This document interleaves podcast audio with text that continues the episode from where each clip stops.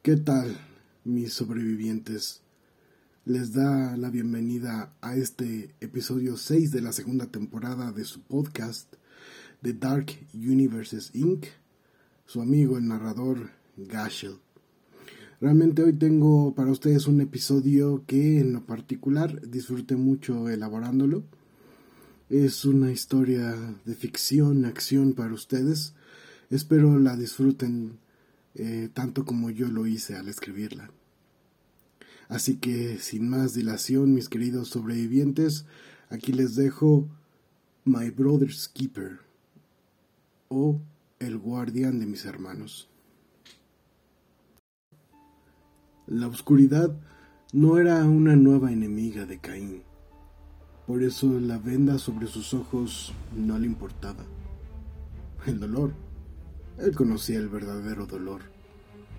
Por ello de las heridas abiertas en su espalda, torso y piernas, eso le tenía sin cuidado. Ni siquiera la desnudez de su piel o el hecho de estar sentado en una mazmorra le causaba alguna preocupación, pues, a pesar de la situación, él necesitaba estar ahí. Tenía cuentas pendientes con un hombre con un tipejo al que el mundo había optado por llamar Señor Abismo. Siempre me pregunté, ¿Señor Abismo? Es porque te cabe todo por el culo, dijo Caín mientras una silenciosa puerta se abría ante él, misma que reveló a no otro que el aludido Señor Abismo y a dos de sus matones. Uno de ellos al escuchar el chiste casi, casi se ríe, pero logró recomponer a tiempo, solo para preguntar discretamente al otro cómo lo hace. Cada que entro a este maldito cuarto, él parece saberlo. La respuesta, la respuesta vino del propio señor Abismo. Ah, los hermanos Khan son conocidos por tener habilidades muy especiales. Los otros dos son los más espectaculares. Rahim, como bien lo saben, maneja el fuego a voluntad, como, como si éste fuera una extensión del mismo. Mientras tanto que Jericho... Oh, Jericho tiene una fuerza aberrante. Lo he visto reventar el cráneo de un hombre con solo dos dedos. Y al final está este, Caín es el más débil de los hermanos. Se supone que tiene poderes extrasensoriales, creo que es capaz de, de sentir la presencia de las personas, lee un poco la mente, es como si escuchara un murmullo, según tengo entendido. ¡Ey, ey! ¿Estás seguro no eres la acosadora de mi hermano Rahim de noveno grado? recitaste casi palabra por palabra su discurso. Ah, era una declaración de amor tan, tan cursi. Nuevamente aquel matón intentó reír, pero esta vez lo detuvo algo que solo puede ser descrito como una lengua de oscuridad, una negrura detestable que emanaba directamente del señor abismo. En cuestión de un parpadeo, aquel matón Simplemente no lo era más. Había sido absorbido por esa oscuridad, su carne, sus huesos. Todo había desaparecido, dejando atrás solamente su ropa. Entonces un silencio tenebroso ocupó el momento mientras la sonrisa del señor abismo se hacía presente. Pues sabía perfectamente que a pesar de estar vendado, Caín se había dado cuenta de aquello. Mm, ya veo, dijo este. Básicamente, si te la tragas entera. Por cierto, tu mamá dice que está muy decepcionada de ti. Abismo hizo una rabieta, invocó sus sombras malditas. Tenía ganas de callarle la boca a aquel imbécil pero logró controlar sus instintos. Logró guardar la debida compostura. Pues tenía otros planes para Caín. Sé que me estás pidiendo la muerte con cada una de tus palabras, y pronto he de satisfacer ese deseo. Pero antes, antes traerás a tus hermanos a este lugar donde los aniquilaré de una vez por todas. Ustedes me deben demasiado. Ustedes han logrado mermar mis negocios por demasiado tiempo. Es momento de matarlos a todos. Abismo había planeado aquello por, por algún tiempo. Jericho y Rahim habían sido un dolor de cabeza continuo para él. Tiraron sus estupefacientes a las coladeras, liberaron a las mujeres que estaba por subastar, molían en cenizas o pulpa a sus matones, tratando de extorsionar al vecindario. Demasiado tiempo había tenido que sufrir a los hermanos Khan. Los traerás aquí, asumiendo que vendrán por mí, como tú bien lo pusiste. soy el hermano Khan que nadie menciona en las historias, dijo Caín sacando Abismo de su estado taciturno. Intentarás matarlos, como lo has hecho muchas veces, pero sobre todo aquella en la que lo intentaste con todas tus fuerzas y te quedaste como lo que eres, un mero farsante. Abismo intentó responder aquello, pero recordaba perfectamente aquel evento. Ya habían pasado al menos dos años del sitio del edificio conocido como la vieja artillería. En aquella ocasión, Abismo había preparado una emboscada, misma que fue guiada por algunos de los matones de poca monta que habían asesinado a varias familias al azar en el barrio, especialmente mujeres y niños. Eso eso era justo lo que haría arder la rabia del dúo. Aquellos, aquellos sujetos corrían aún con las manos llenas de sangre. Esos sujetos eran definitivamente perdedores, pero eran perdedores veloces. A pesar de que los hermanos Khan seguían de cerca, lograron llegar a aquel edificio, un lugar donde en las guerras de antaño se habían elaborado toda clase de armas para ejércitos propios y enemigos. Aquel era un lugar que de haber tenido un alma propia hubiese sido terriblemente negra. Tal era el escenario que había escogido. Los personajes secundarios llegaron entonces, jadeando, arrastrándose, pues tuvieron que usar todas sus fuerzas para que Jericho y Rahim no les dieran alcance.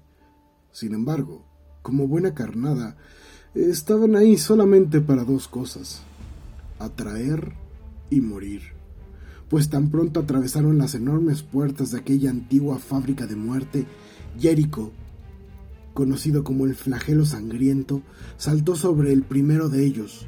Los pies del guerrero tocaron el piso antes de que la cabeza de su enemigo lo hiciera, a lo que Rahim contestó haciendo arder a su enemigo desde el interior. Aquello era un espectáculo decadente, pero fascinante. El aroma, la explosión, la sangre.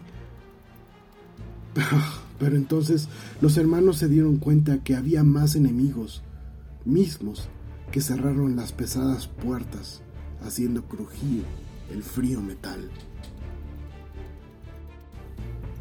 Los hermanos Khan vieron entonces que habían caído torpemente en las fauces del enemigo.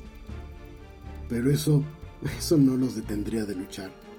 Jericho fue el primero en entrar en acción. Sus anchas espaldas eran casi como una muralla que pocos enemigos se atrevían siquiera a intentar atacar.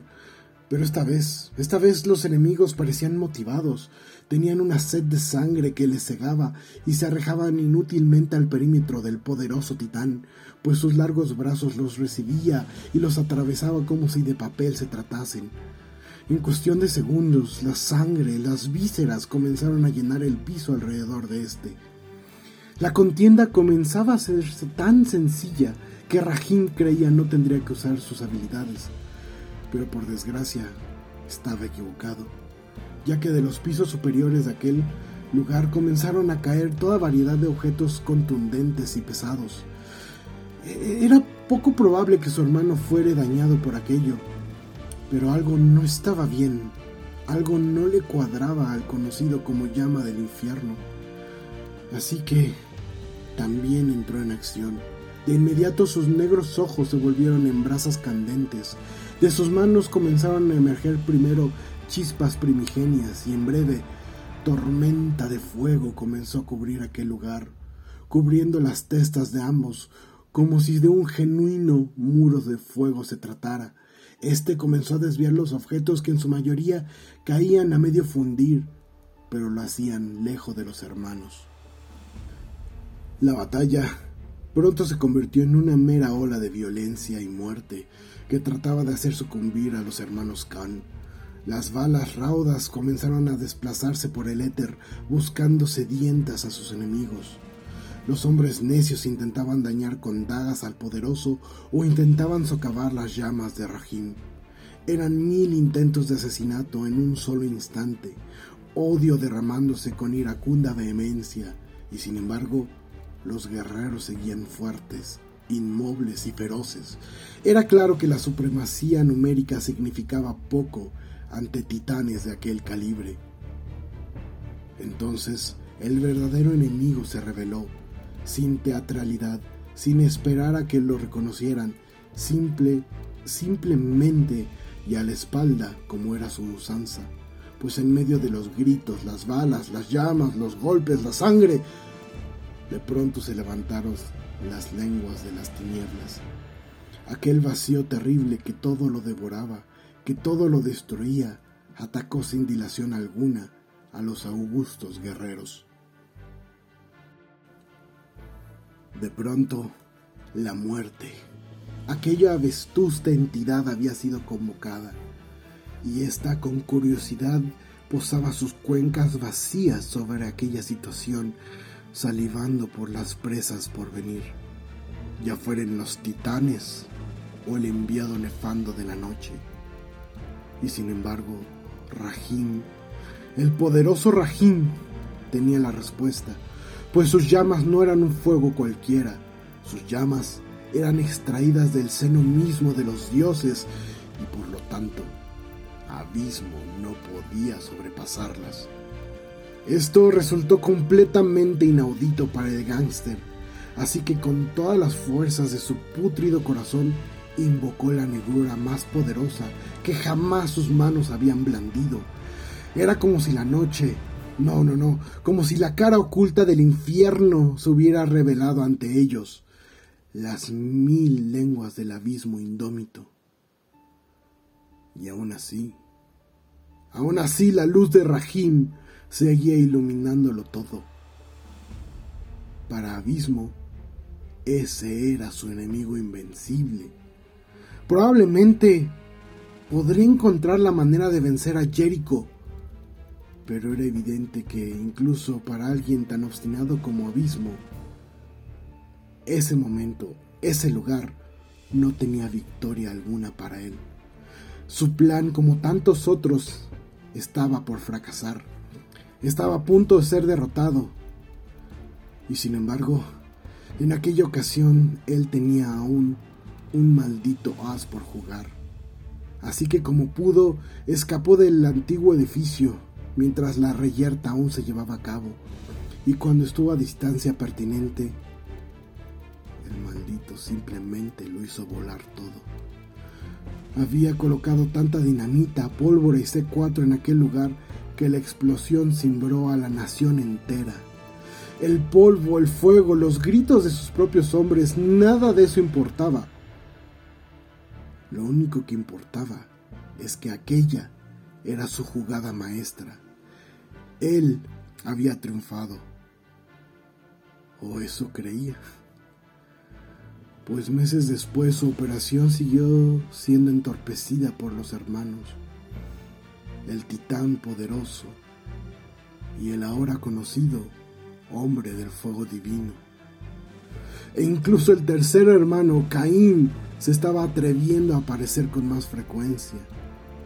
E incluso estos enemigos lo, atacaban con más eficacia. Sabían cosas que nadie más podía saber. Entendían, aprendían, estaban a un paso adelante. Realmente, Abismo había fracasado a lo grande. Había provocado a un enemigo que no entendía ni sabía cómo derrotar. Lo cual lo traía al presente. Abismo estaba en lo último de sus recursos. Incluso los zampones de la ciudad se negaban a confiar en él después de las docenas que sacrificó al tratar de asesinar a los Khan. Por ello, esta era su última oportunidad, el intento final de afianzar su imperio, su legado y por supuesto las riquezas malditas por venir. Y todo estaba demasiado cerca. Su plan era ahora perfecto, pues tenía a Caín. Los hermanos no podrían intentar nada mientras lo tuviera de rehén. Su lazo sería la perdición. Su lazo era lo que lo haría ganar. En aquel cuarto esperaba Abismo, el atrapado Caín, un radio de onda corta y algunas pantallas de circuito cerrado que actualizarían al villano de los movimientos de pisos inferiores. Tú y tus hermanos están perdidos, dijo Abismo. Mis hermanos están muchas cosas, pero perdidos no es una de ellas, replicó Caín. En ese momento de la radio comenzaron a recibirse gritos, alaridos. Sus hombres parecían ser bestias aterrorizadas. En las pantallas podía ver llamas, escombros y cómo aquellos sujetos corrían presas del terror más absoluto. Tengo a su hermano atrapado. Si no se rinden, lo asesinaré de inmediato, espetó Abismo a la radio que de su lado estaba conectada a los parlantes del edificio.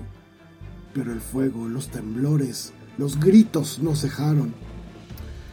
Debo reconocer que tu último plan fue mejor que este, dijo Caín. Este plan me traerá la victoria y el control sobre la ciudad, refutó el enemigo. No obstante las palabras confiadas de Abismo, los hombres seguían huyendo en tropel. Nada estaba saliendo como él había planeado. Y entonces algo, algo extraño ocurrió. Hijito, dijo una voz suave, dulce, pero sobre todo conocida de abismo.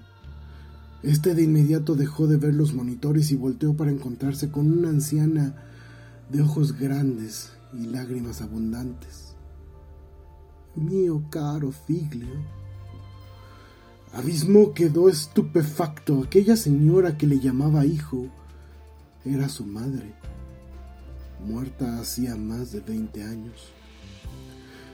El terrible, vacilando, solo atinó a decir, mamá, tu padre y yo te criamos de manera distinta, hijo.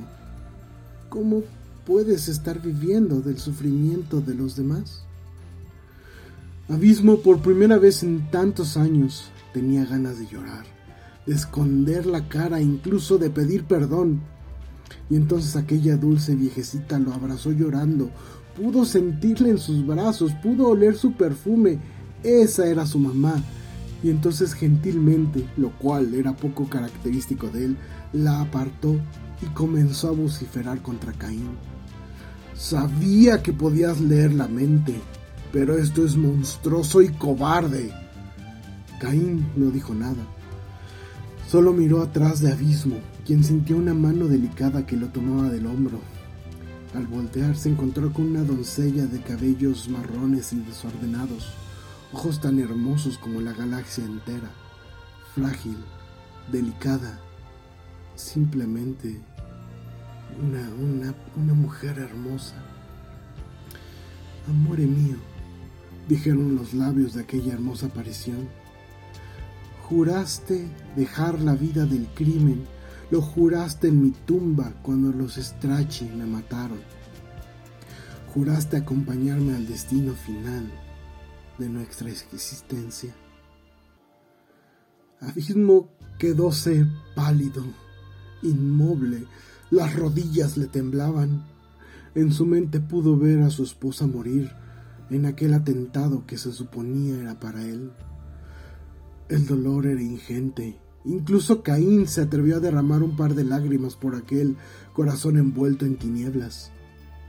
Y Abismo casi caía de rodillas ante aquella visión, pero en cambio, y como era su usanza, llenó su alma de obscuridad e ira. Volteó con Caín, invocando a una de las lenguas tenebrosas para darle muerte. Pero en ese momento la habitación donde ellos estaban se cimbró por completo, como si una fuerza enorme la golpeara de todas direcciones.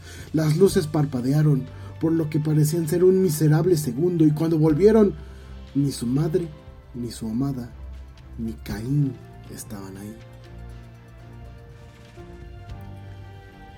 Yo soy incapaz de leer la mente, dijo la voz de Caín tratando de acallar su propio corazón. Aquella voz que parecía provenir de todos los rincones de la habitación y de ninguno. Revélate, cobarde, espetó Abismo. Te dije que tu plan anterior había sido mucho más exitoso que este, afirmó Caín cuando de nuevo las luces parpadearon para revelar al titán Jericho frente a él y a sus espaldas Rahim lo esperaba también.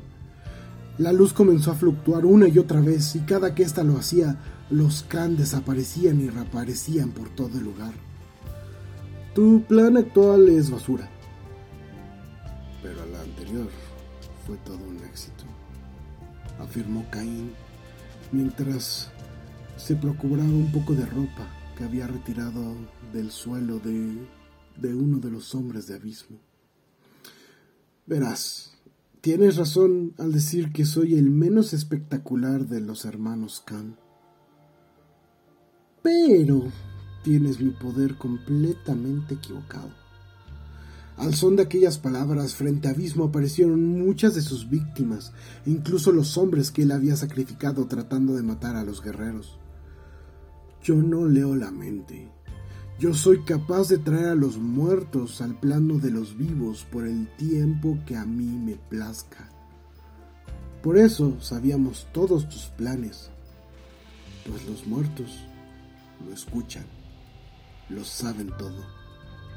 Y por ello mis hermanos están aquí hoy. Tuviste éxito hace dos años. Me los arrancaste de la vida. En ese momento Jericho y Rahim Khan aparecieron frente a Abismo, tan poderosos, tan imponentes como en vida. Y Caín simplemente emergió detrás de las anchas espaldas de su hermano, abrazando como pudo a ambos. Sangras, Caín, dijo Rahim. Mi corazón nunca dejará de sangrar por ustedes. Mi carne es lo de menos. Abismo trató de invocar sus llamas, pero esta vez Jericho lo tomó del cuello, apretó firme, algo que, que pareció dislocar algo en la espalda de este, y fue suficiente para que perdiera el uso de sus manos, pero no la sensación de su cuerpo. Veo que eres un monstruo nacido de muchas circunstancias, podría tenerte piedad, dijo Caín. Pero los saldos entre monstruos se pagan con sangre, aunque el camino nos lleve a todos al infierno, afirmó este, mientras los gritos desgarradores de abismo llenaban el éter infinito. Yo siempre cuidaré de ustedes al fin y al cabo, yo soy el guardián de mis hermanos.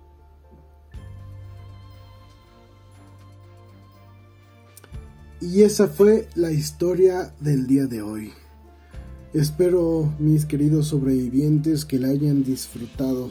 La verdad es que esta me gustó bastante. Regresé un poquito más a mis raíces de ciencia ficción, acción. Realmente espero, espero que haya sido de su agrado. Eh, entonces no me queda más que despedirme, recordarles que este fue un podcast más de Dark Universes Inc. de su amigo Gashel.